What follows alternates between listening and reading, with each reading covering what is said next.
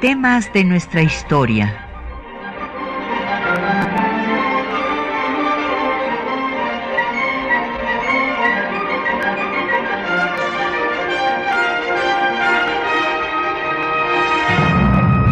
Un espacio que difunde el conocimiento del pasado para comprender nuestro presente.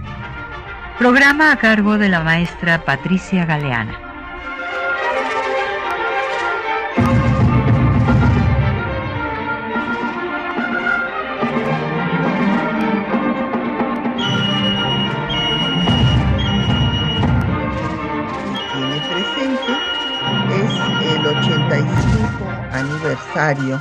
De la expropiación petrolera. Y pues hoy nos vamos a dedicar en el programa a hacer un recorrido sobre cómo es que se llegó a esta decisión por parte del presidente Cárdenas, cuáles son los antecedentes, eh, pues que a lo largo de la historia de México, pues tuvieron eh, vinculación con la explotación de eh, los recursos naturales de nuestro país. Bueno, pues vamos a ver los antecedentes. Desde eh, pues que la, los territorios que ahora son nuestro país fueron conquistados por España. En 1500 se estableció el quinto real, o sea, un impuesto del 20% a todos los eh, pues, productos del subsuelo. Bueno, entonces se hablaba fundamentalmente de la minería, del oro, de la plata. Y eh, pues este 20% era para la corona. ¿Por qué?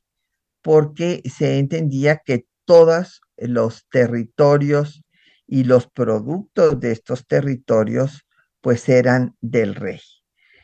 Y eh, pues eh, las otras, las otras ganancias también se quedarían, en este caso en el virreinato de la Nueva España, para hacer obras.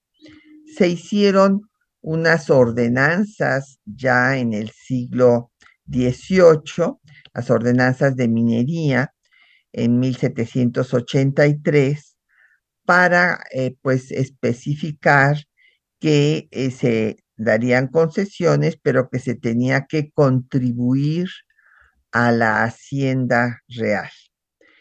Eh, a finales del 18 también viene una decadencia de la explotación minera por la cantidad de eh, población indígena muerta, eh, que como sabemos, pues murieron por todas las epidemias eh, que trajeron los europeos.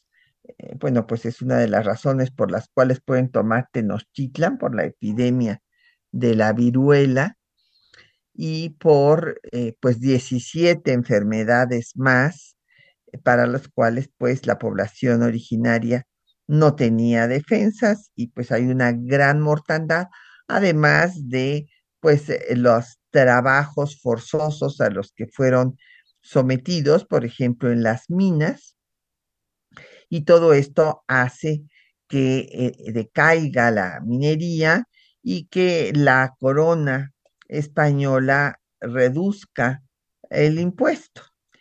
Después, eh, ya en la segunda mitad del siglo XIX, va a empezar, pues eh, la exploración se va a descubrir esto que se ha llamado el oro negro, ¿verdad? El petróleo.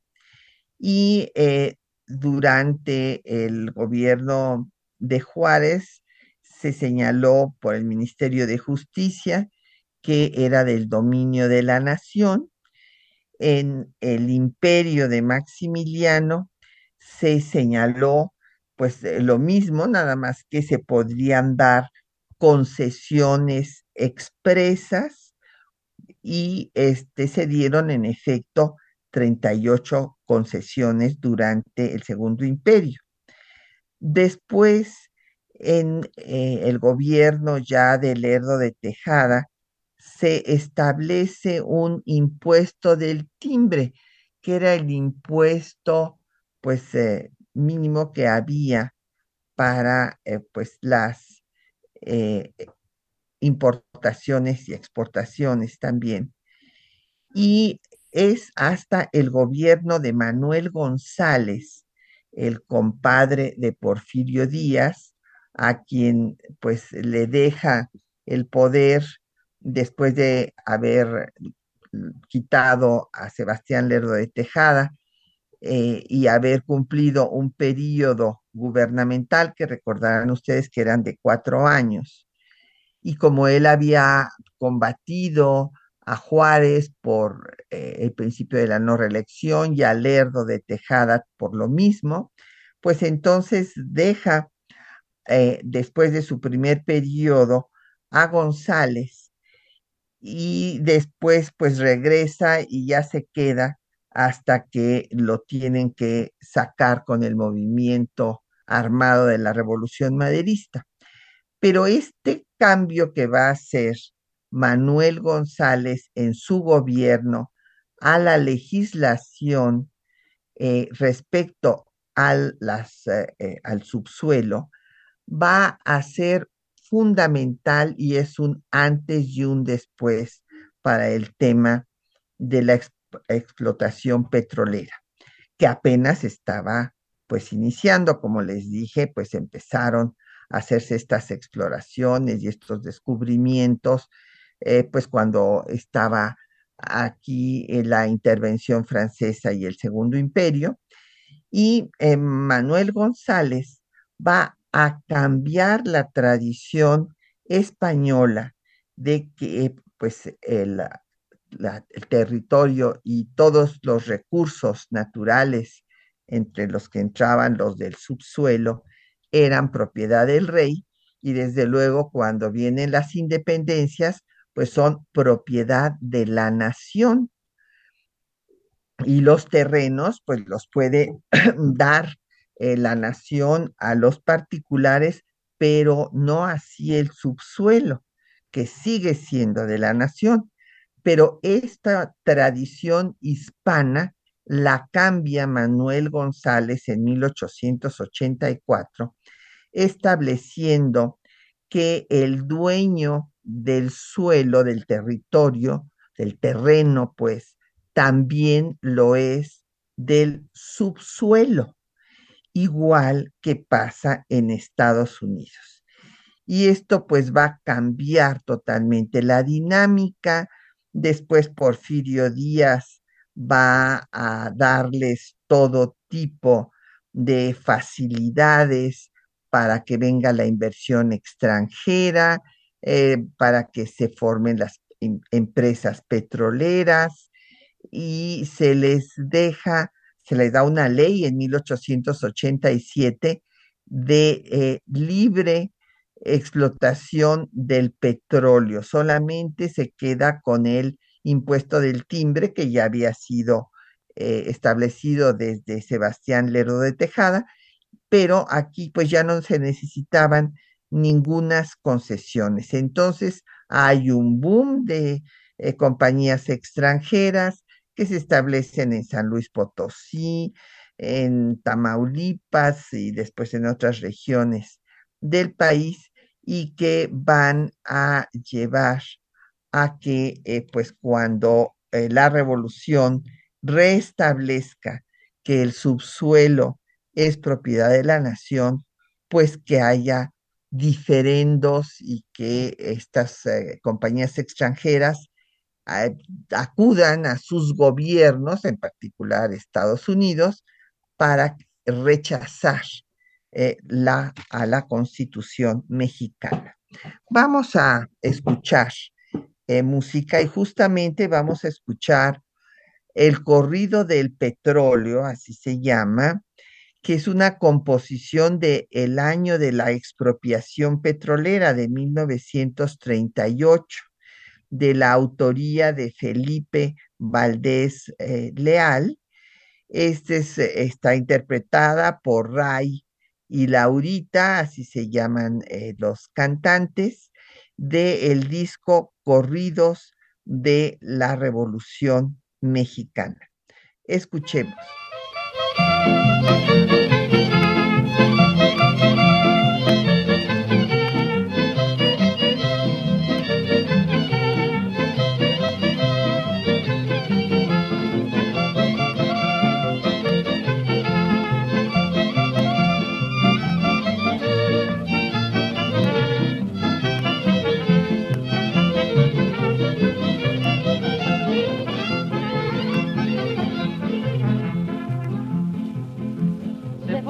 Muy lejos los grandes poderosos que a nuestra linda tierra vinieron a explotar. Dejaron ya los campos, los tanques y los pozos y el rico aceite negro que es producto nacional. Se van los extranjeros de Tuxpan y Tampico, de toda la Huasteca que abarca esta región magnates petroleros que ahí se hicieron ricos, pelaron todos gallo con la ley de expropiación.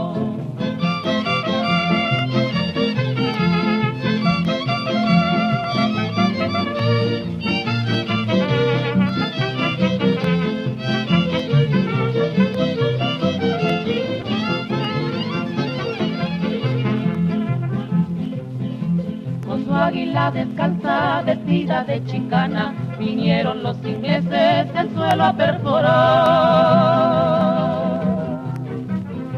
Empresa de extranjeros llamada mexicana, que vino a nuestra patria para llevarse el capital. Allá son los tiempos en que la Gran Bretaña fue reina de los mares, al mundo sorprendió y ya no nos asustan sus fuerzas ni sus mañas, estamos como rifles para darnos un quemón.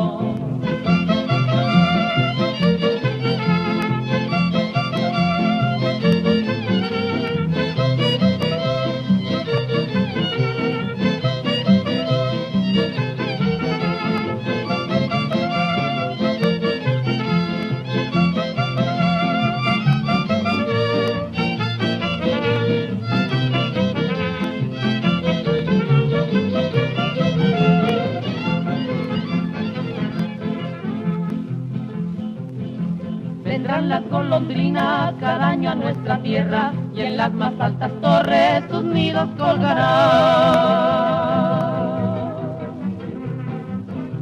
Pero esos petroleros que vienen de Inglaterra, las ricas concesiones. Bueno, pues ahí tienen ustedes el corrido compuesto justo el año de la expropiación e interpretado por este dúo ranchero pues eh, Ray Pérez, eh, eh, originario de Orizaba, Veracruz, y Laura Rivas Endejas de Guadalajara, que formaron parte de la orquesta típica Miguel Herdo de Tejada. Y nos han llegado pues muchas preguntas y comentarios de nuestro auditorio. don Jorge Morán nos pregunta por la situación de Pemex hoy. Bueno, pues el asunto es que eh, pues estamos en un, un problema de los más graves que enfrenta nuestro presente, don Jorge, es pues el cambio climático, o sea, cómo pues hemos dañado al planeta donde vivimos y debemos de cambiar a energías limpias, cambiar una serie pues de hábitos que teníamos para que pues eh, no es, las próximas generaciones puedan seguir viviendo en este planeta como lo hemos hecho nosotros y que no eh, pues sigamos dañándolo más. Entonces tenemos, repito, que cambiar a otro tipo de energías. Ya, como ustedes saben, bueno, pues se va a establecer Tesla en Nuevo León, este, empresario sudafricano, eh, Musk, eh, que justo pues ha tenido, tiene los recursos que tiene porque Tesla ha hecho el automóvil pues eléctrico. ya no se van a usar, ya no se va a usar la gasolina y bueno, pues habrá otros aspectos por ejemplo, también pues del petróleo se usa para los plásticos y demás, y también los plásticos pues son terribles. O sea, tenemos, hemos hecho una serie de cosas que no deberíamos de haber hecho. Yo me acuerdo, ustedes son muy jóvenes y seguramente pues no veían las magníficas caricaturas de Abel Quesada, pero este, yo me acuerdo una que, que vi cuando era joven, muy joven y que me impresionó mucho, porque hizo una serie de caricaturas de cómo iba a ser el fin del mundo. Y una de ellas era que el fin del mundo iba a acabar pues eh, eh, er, todo envuelto de plástico, o sea que el plástico iba a acabar absolutamente con todo. Bueno, pues muchos saludos nos manda a don Agustín Alcaraz, lo mismo le mando un abrazo, don Agustín. Sergio González Reyes me dice que si es mi cumpleaños, no, don Sergio, no es mi cumpleaños, es que hoy es el día de las patricias y los patricios, entonces, bueno, pues yo le agradezco sus saludos.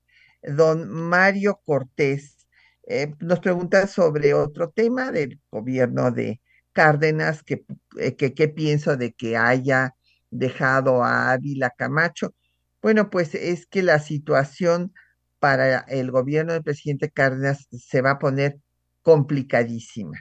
Ustedes imagínense todo lo que implicó eh, la expropiación de las compañías petroleras, que se van a llevar sus dólares, que van a boicotear al petróleo mexicano para que no se pueda vender, o sea, que nos, le hacían falta técnicos, que los trabajadores, algunos líderes petroleros se querían eh, pues eh, convertir en los técnicos de la, de la empresa de petróleos mexicanos sin tener la preparación. O sea, es un problema complejísimo.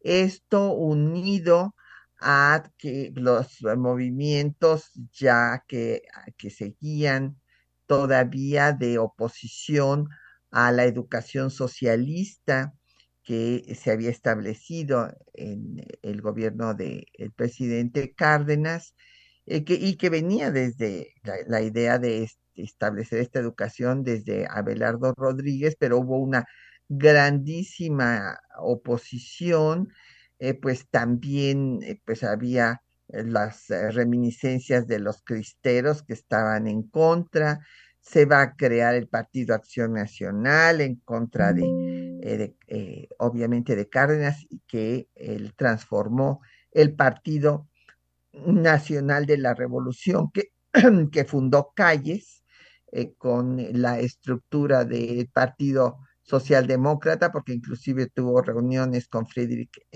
para eh, hacer un, partido de esta naturaleza, en el Partido de la Revolución Mexicana, por sectores, por el sector campesino, el sector obrero, el sector popular y el sector militar, y eh, pues se congeló eh, la ciudadanía de las mujeres, por la que habían luchado muchísimo en, estos años. Entonces era un momento muy complicado y justo una de las razones por las que no se les da la ciudadanía a las mujeres, como ya lo he explicado en sesiones anteriores, es porque se temía que iban a votar por el candidato de oposición de derecha, Juan Andreu Almazán. Entonces, por eso Cárdenas, en lugar de dejar a Francisco J. Mújica, eh, pues este distinguidísimo revolucionario que estuvo con Carranza, eh, pues desde que se firma el plan de Guadalupe, que fue un muy aguerrido y fundamental constituyente que pues hizo que se dieran artículos eh, como el tercero de la Constitución en el que se prohibiera la enseñanza religiosa incluso en las escuelas particulares y otras medidas de avanzada eh, hizo el primer reparto agrario de la hacienda de los borregos del sobrino de Porfirio Díaz, de Félix Díaz, junto con Lucio Blanco, o sea, es un hombre revolucionario, Francisco J. Mújica, de toda la confianza de Cárdenas, y además el que le redactó, le pidió Cárdenas a Mújica que redactara el, el manifiesto que leyó en la radio la noche del 18 de marzo de 1938 fue redactada por Francisco Mújica, porque en el propio gabinete de Cárdenas había oposición a que se diera la expropiación. ¿Por qué había oposición? Porque tenían temor de que esto desencadenara un conflicto terrible con Estados Unidos que llegara inclusive hasta eh, pues las armas.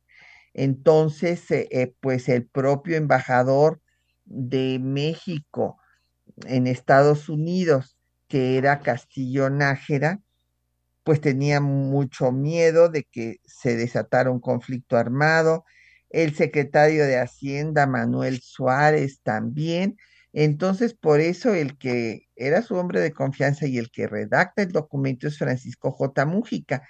Pero por otra parte, Cárdenas, eh, pues seguramente pensó que si ponía a Mújica, que era pues un hombre de convicciones muy firmes y de pues, una posición de izquierda radical, pues iba a venir una, un rechazo por todas pues estos grupos de derecha que estaban organizados en su contra y por eso optó por dejar a Ávila Camacho, que era un hombre mm, eh, pues eh, conciliador, que inclusive en una entrevista que le hizo eh, justo José C. Valadez, que hacía muchísimo periodismo y que causó en aquel momento pues gran pues eh, una cantidad de reacciones, un revuelo político. En la entrevista declaró que era creyente. Primero había dicho que era católico y entonces eh, eh, pues yo tuve oportunidad de que el propio José de Valadez me dijera que lo que le había dicho es que era católico, pero que después le dijo que, que no, que pusiera nada más que era creyente. Entonces, eh, pues esto para eh, los radicales como Mújica, pues no este, era eh, lo que hubieran deseado. E, evidentemente, pues Mújica sí hubiera aspirado a ser presidente, pero pues las condiciones políticas para que no fuera a ganar Andreu Almazán hicieron seguramente, tuvieron mucho peso en esta decisión por parte del presidente Cárdenas. Bueno, pues eh, eh, ya doña María Cruz Paredes también nos manda saludos y todos han pedido libros.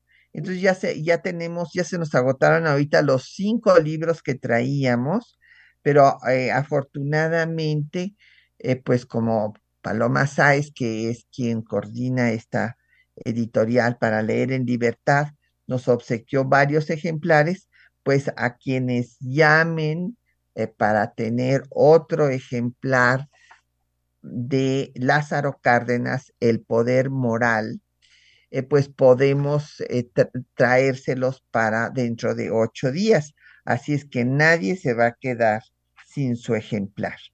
Pues vamos a escuchar los textos que les hemos seleccionado para esta mañana, eh, donde van ustedes a ver, bueno, pues el establecimiento de este quinto real y después el gran cambio, el viraje que se da para tener una legislación como la de Estados Unidos con Manuel González y eh, los permisos que pues dio Díaz para que se explotaran inclusive los llamados terrenos baldíos y bueno, pues ahí va a ser una, se van a hacer una cantidad de monopolios y de despojos porque pues muchas comunidades indígenas no tenían sus eh, pues títulos de propiedad y les van a quitar sus terrenos.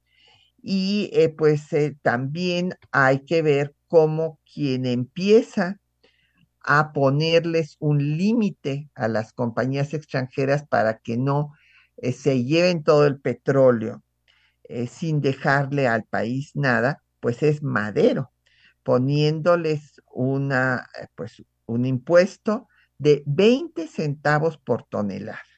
Luego el propio dictador Huerta, ante la crisis económica, quiso subirlo a un peso y, pues obviamente no pudo y se quedó en 75 centavos.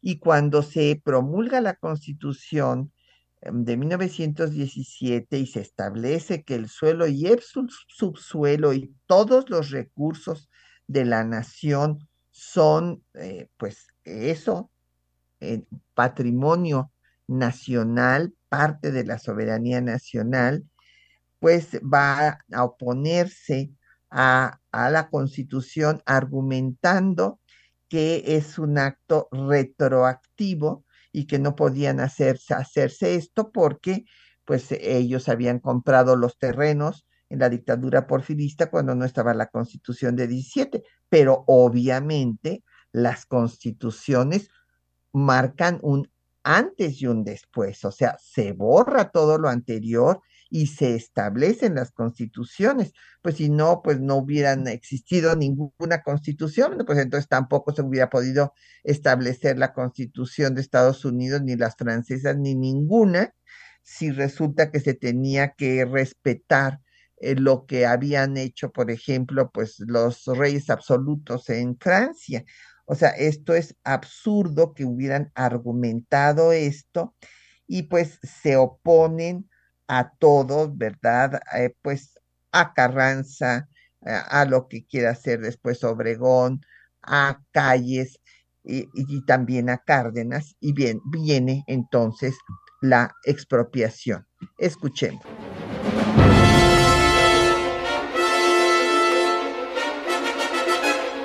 En 1504, la corona española estableció el quinto real en sus colonias americanas, impuesto del 20% sobre la explotación de las minas y yacimientos.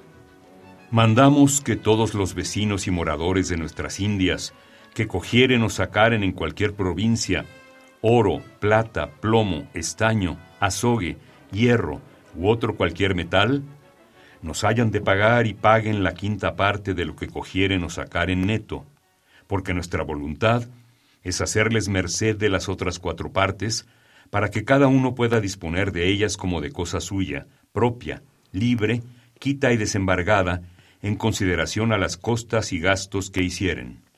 En las constituciones del siglo XIX de México, el subsuelo es propiedad de la nación, hasta que en 1884, en el gobierno de Manuel González, se expidió el Código de Minas de los Estados Unidos Mexicanos, declaró que los particulares que tenían la propiedad del suelo también eran dueños del subsuelo, como en la legislación estadounidense. Artículo cuarto. La ley concede a los particulares la propiedad de minas por tiempo ilimitado bajo condición de trabajarlas y explotarlas. Artículo quinto. Toda persona capaz de adquirir legalmente bienes raíces en la República Mexicana puede adquirir las minas, placeres, haciendas de beneficio y aguas. Artículo sexto. Los extranjeros pueden adquirir la propiedad minera sometiéndose como los mexicanos a las prescripciones de esta ley. Artículo 10. Son de la exclusiva propiedad del dueño del suelo, quien por lo mismo, sin necesidad de denuncio no de adjudicación especial, podrá explotar y aprovechar las sales que existan en la superficie, las aguas puras y saladas, superficiales o subterráneas, el petróleo y los manantiales gaseosos o de aguas termales y medicinales. En 1901 se expidió la primera ley del petróleo, ya que anteriormente su explotación se reglamentaba por las disposiciones para la minería. Artículo primero. Se autoriza al Ejecutivo Federal para conceder permiso a fin de hacer exploraciones en el subsuelo de los terrenos baldíos o nacionales, y lagos, lagunas y albuferas, que sean de jurisdicción federal, con el objeto de descubrir las fuentes o depósitos de petróleo o carburos gaseosos de hidrógeno que en él puedan existir. Igualmente, se autoriza al gobierno federal para expedir patentes para las explotaciones de las fuentes o depósitos de petróleo o carburos gaseosos de hidrógeno. Artículo 3. Las patentes de explotación durarán 10 años. Los descubridores de petróleo o carburos gaseosos de hidrógeno gozarán de las franquicias siguientes. Primera, exportar libres de todo impuesto los productos. Segunda, importar libres de derechos por una sola vez las máquinas para refinar petróleo o carburos gaseosos de hidrógeno. Tercera, el capital invertido será libre por 10 años de todo impuesto federal, excepto el del timbre. Una vez derrocada la dictadura porfirista, el presidente Francisco I. Madero estableció un impuesto de 20 centavos por tonelada al petróleo. Durante la dictadura huertista en el Congreso se propuso un impuesto de un peso por tonelada. Finalmente se estableció en 75 centavos. Al triunfo de la Revolución Constitucionalista, la Carta Magna de 1917 consagró en su artículo 27 el principio conforme al cual corresponde a la nación el dominio directo sobre todos los minerales o sustancias en vetas, mantos, masas o yacimientos. La propiedad de las tierras y aguas comprendidas dentro de los límites del territorio nacional corresponde originalmente a la nación, la cual ha tenido y tiene el derecho de transmitir el dominio de ellas a los particulares, constituyendo la propiedad privada. Corresponde a la nación el dominio directo de todos los minerales o sustancias que constituyan depósitos cuya naturaleza sea distinta de los componentes de los terrenos, tales como los productos derivados de la descomposición de las rocas, cuando su explotación necesite trabajos subterráneos, los fosfatos susceptibles de ser utilizados como fertilizantes, los combustibles minerales sólidos, el petróleo y todos los carburos de hidrógeno sólidos, líquidos o gaseosos. Durante décadas, las compañías petroleras se negaron a aceptar lo establecido por la Constitución. Fue por ello que el 18 de marzo de 1938 el presidente Lázaro Cárdenas decretó la expropiación petrolera. Artículo primero. Se declaran expropiados por causa de utilidad pública y a favor de la nación la maquinaria, instalaciones, edificios, oleoductos, refinerías, tanques de almacenamiento, vías de comunicación, carros tanque, estaciones de distribución, embarcaciones y todos los demás bienes muebles e inmuebles de las compañías petroleras, en cuanto sean necesarios, a juicio de la Secretaría de la Economía Nacional, para el descubrimiento, captación, conducción, almacenamiento, refinación y distribución de los productos de la industria petrolera. Artículo tercero. La Secretaría de Hacienda pagará la indemnización correspondiente a las compañías expropiadas de conformidad con lo que dispone el artículo 27 de la Constitución.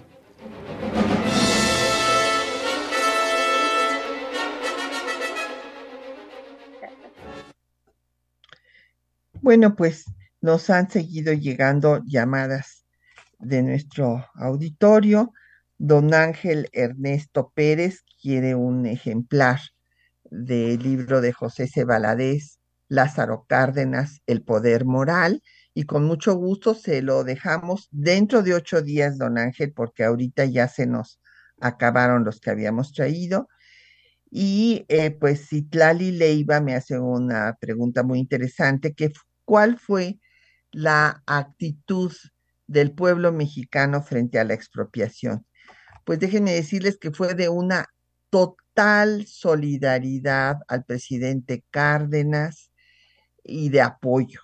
Evidentemente, el presidente Cárdenas había hecho ya un eh, trabajo muy importante cerca de toda la población.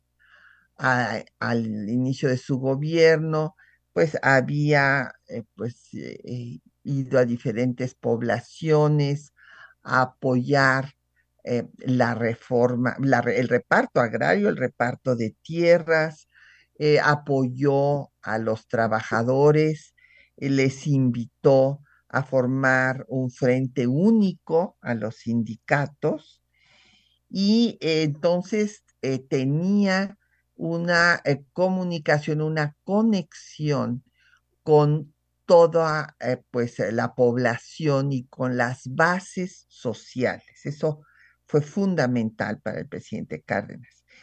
Y en ese escenario, pues cuando hay esta medida que explica, como ustedes escucharon, pues en este magnífico documento redactado por Francisco J. Mujica y leído por las estaciones de radio en la noche del 18 de marzo de 1938, pues eh, justo el presidente pide el apoyo de la población.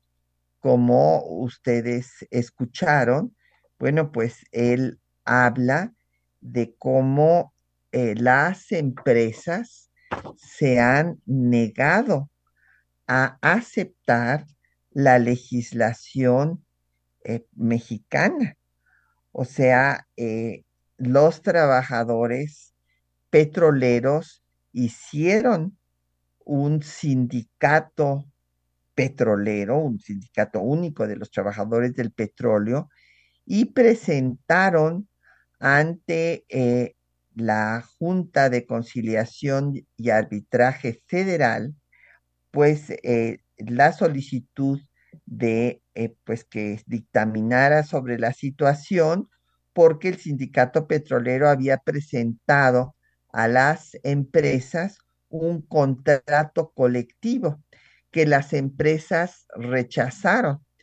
Entonces, eh, la Junta de Conciliación y Arbitraje les da la razón y entonces las compañías eh, recurren a la Suprema Corte de Justicia de la Nación para ampararse, señalando pues este argumento que va a ser reiterativo en todos los gobiernos anteriores al presidente Cárdenas también, desde eh, pues el de eh, Carranza en adelante, cuando entra en vigor la Constitución de 17, en mayo de 1917, y entonces eh, pues argumentan que no se puede hacer una ley retroactiva, pero no, no era una ley, era la constitución. Y ante esta situación, la Suprema Corte de Justicia de la Nación les niega el amparo y un eh, hecho muy importante, y esto lo hace en noviembre de 36, expide la ley de expropiación o sea, la publica en el diario oficial por utilidad pública y que se daría una indemnización en un plazo de 10 años. Eh, después de esto, bueno, pues ya que estaba muy preocupado el embajador Joseph Daniels por semejante ley, y bueno, ante pues los conflictos que se continuarán durante todo 1937, en que se hace una eh, pues eh, eh, Administración General del Petróleo Nacional que asume las funciones de Petromex dependiendo del Ejecutivo. Hay una huelga, queda sin gasolina 12 días el país. los personajes que eran eh, pues beneficiados por eh, las propias compañías petroleras como Saturnino Cedillo en San Luis Potosí se opone a Cárdenas y en 1938, el primero de marzo, la Suprema Corte de Justicia de la Nación dictamina que las, que las compañías deben otorgar el aumento que han pedido los trabajadores.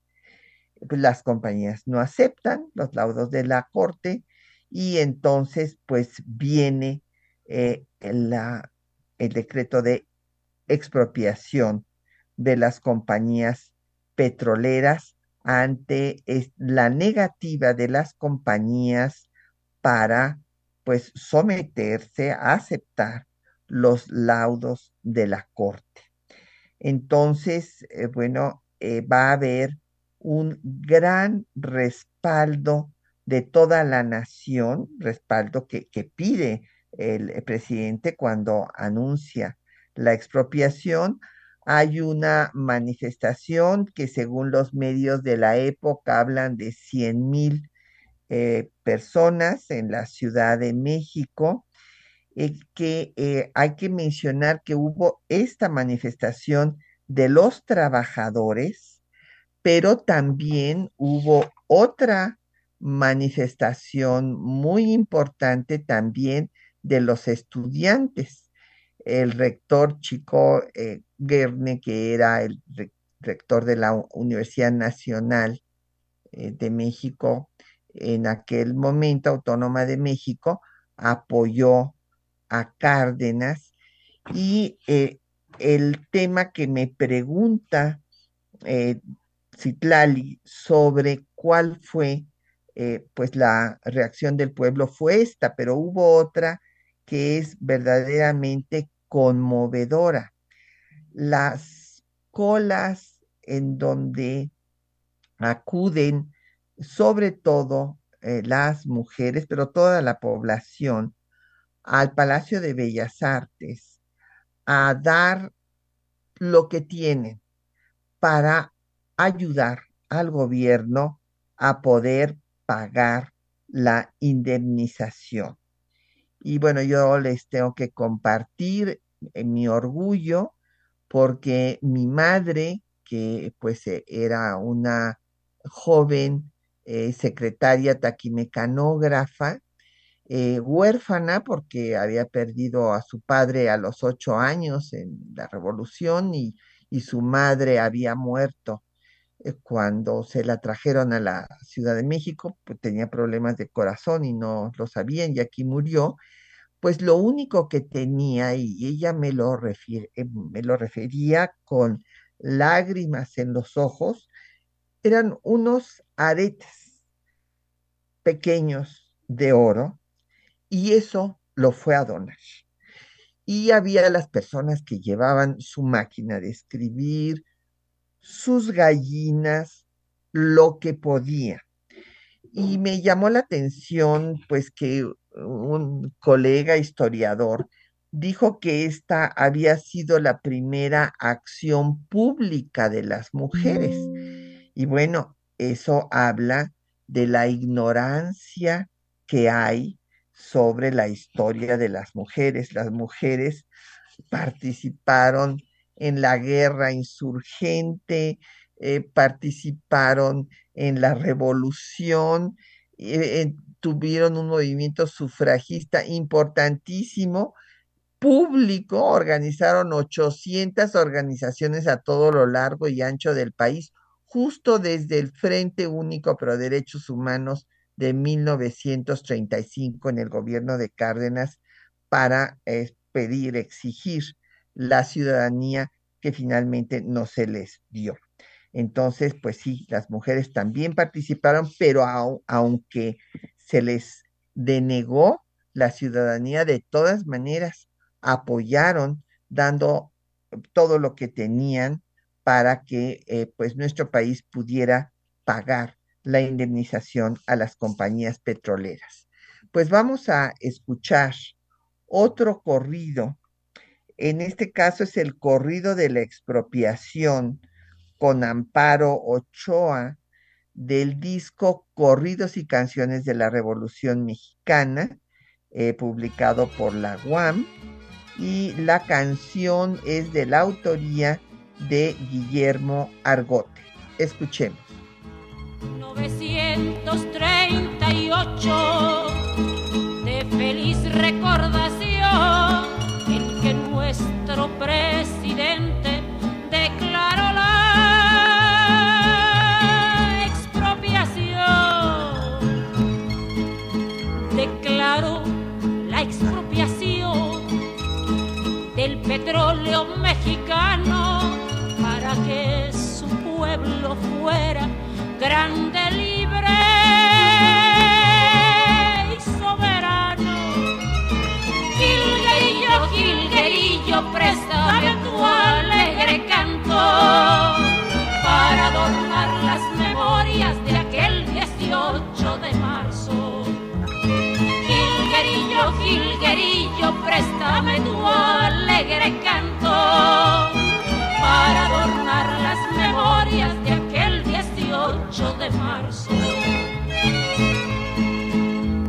libre y soberano. Expulsó a las compañías que explotaban sus riquezas sin darnos las regalías, sin darnos las regalías. Llenaron mansiones de oro, despojando a nuestra patria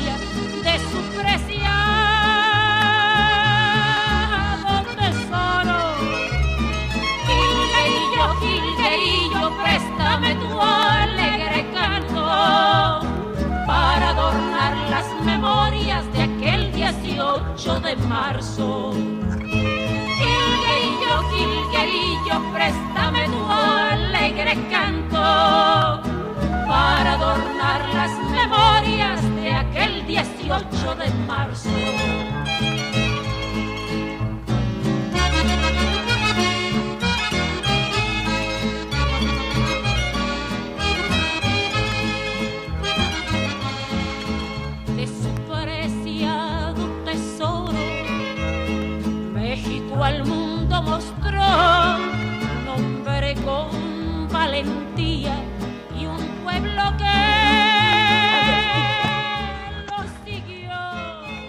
Bueno, pues ahí para que sigan escuchando de fondo este corrido de la expropiación con Amparo Ochoa, pues nos siguen llegando eh, preguntas y comentarios de nuestros radioescuchas. Eh, don Efren Martínez nos pregunta sobre la situación de los trabajadores, eh, pues después de la expropiación hubo pues una serie de problemas, como le decía yo eh, hace un momento, eh, don Efren, porque eh, pues había algunos líderes que querían controlar a la nueva industria petrolera mexicana. El gobierno no lo aceptó, amenazaron con huelga y sabotaje. Y bueno, se crea Petróleos Mexicanos en junio de 1938, de ahí después la Confederación Nacional Campesina que va a ser parte del Partido de la Revolución Mexicana. Y eh, pues eh, el eh, tema va a tener que haber despido también de, trabajadores. En fin, eh, es un problema complejo que eh, pues logran sacar avante eh, con pues dificultades, pero pues salimos adelante. Hay que recordar que en 1921, por ejemplo, México era el segundo país productor de petróleo en el mundo. Y bueno, esto va después a decaer y hay que destacar que en noviembre de 1940 se establece una, se hace una reforma al artículo 27 señalando que el Estado no expedirá concesiones para explotación de petróleo. Se hace la ley reglamentaria del artículo 27 eh, de contratos con particulares, como cómo se van a hacer para exploración y explotación, que será eh, pues ya a través de una nueva reglamentación eh, con nuevas concesiones, pero que desde luego el gobierno no perderá nunca eh, sus derechos. Eh, nos pregunta Josefina Cruz que este que ah, bueno, más bien ella comenta, pero no nos dice el nombre, luego nos llama doña Josefina para que nos diga qué compañía es, que dice que regresó una compañía que se había ido desde la expropiación petrolera ahora este, en, en este gobierno. Eh, Jorge Manuel Pérez eh, nos pregunta sobre la formación de los constituyentes. Me imagino que como hablé de, de Francisco J. Mújica, bueno, déjeme decirle que el constituyente de 1916-17, que trabajó dos meses eh, y pues al que se le presentó por parte de Venustiano Carranza un proyecto de reformas a la constitución de 1857, que había sido la bandera de la revolución constitucionalista, pero a la que se le querían incorporar pues todas las demandas sociales que se habían eh, otorgado en leyes preconstitucionales a, lo largo del proceso revolucionario. Y eh, pues había un grupo de abogados, los renovadores, que estaban muy cercanos al primer jefe del ejército constitucionalista, Venustiano Carranza. Esto, les repito, había abogados, había algunos ingenieros, pero pues había un eh, gran grupo de eh, pues hombres que habían tomado las armas en la revolución al lado de la revolución constitucionalista y, también había obreros y campesinos. Em, y doña Esmeralda Arismendi nos pregunta qué opino de la reforma que se dio para la privatización. Bueno, lo que pasa es que si en efecto hubo una reforma en el 2013 para pues hacer eh, que hubiera contratos, contratos con, con, particulares, pero eh, evidentemente nunca pues ha dejado eh, ni dejará de ser, o sea, todos los los recursos del subsuelo son de la nación, eh, como lo estableció la Constitución en su artículo 27 desde que fue promulgada en 1917. Hay que eh, mencionar que hubo pues una serie de acuerdos para el pago de la indemnización, ¿verdad?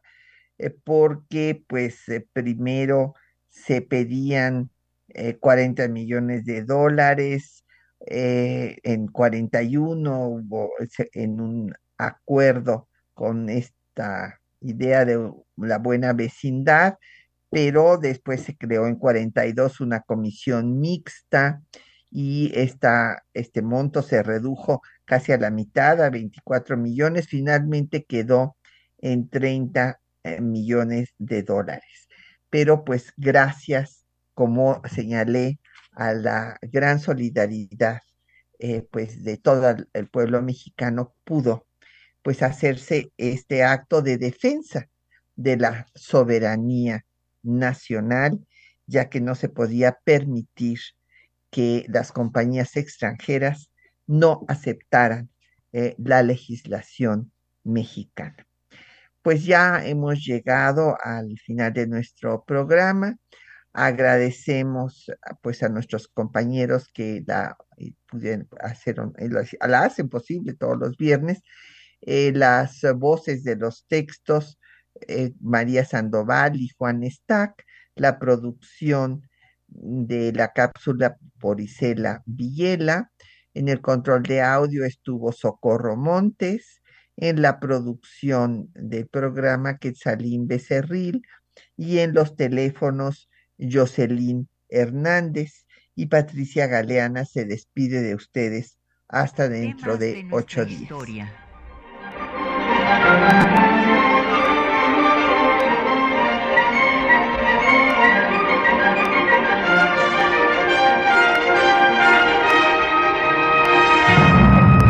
Un espacio que difunde el conocimiento del pasado para comprender nuestro presente.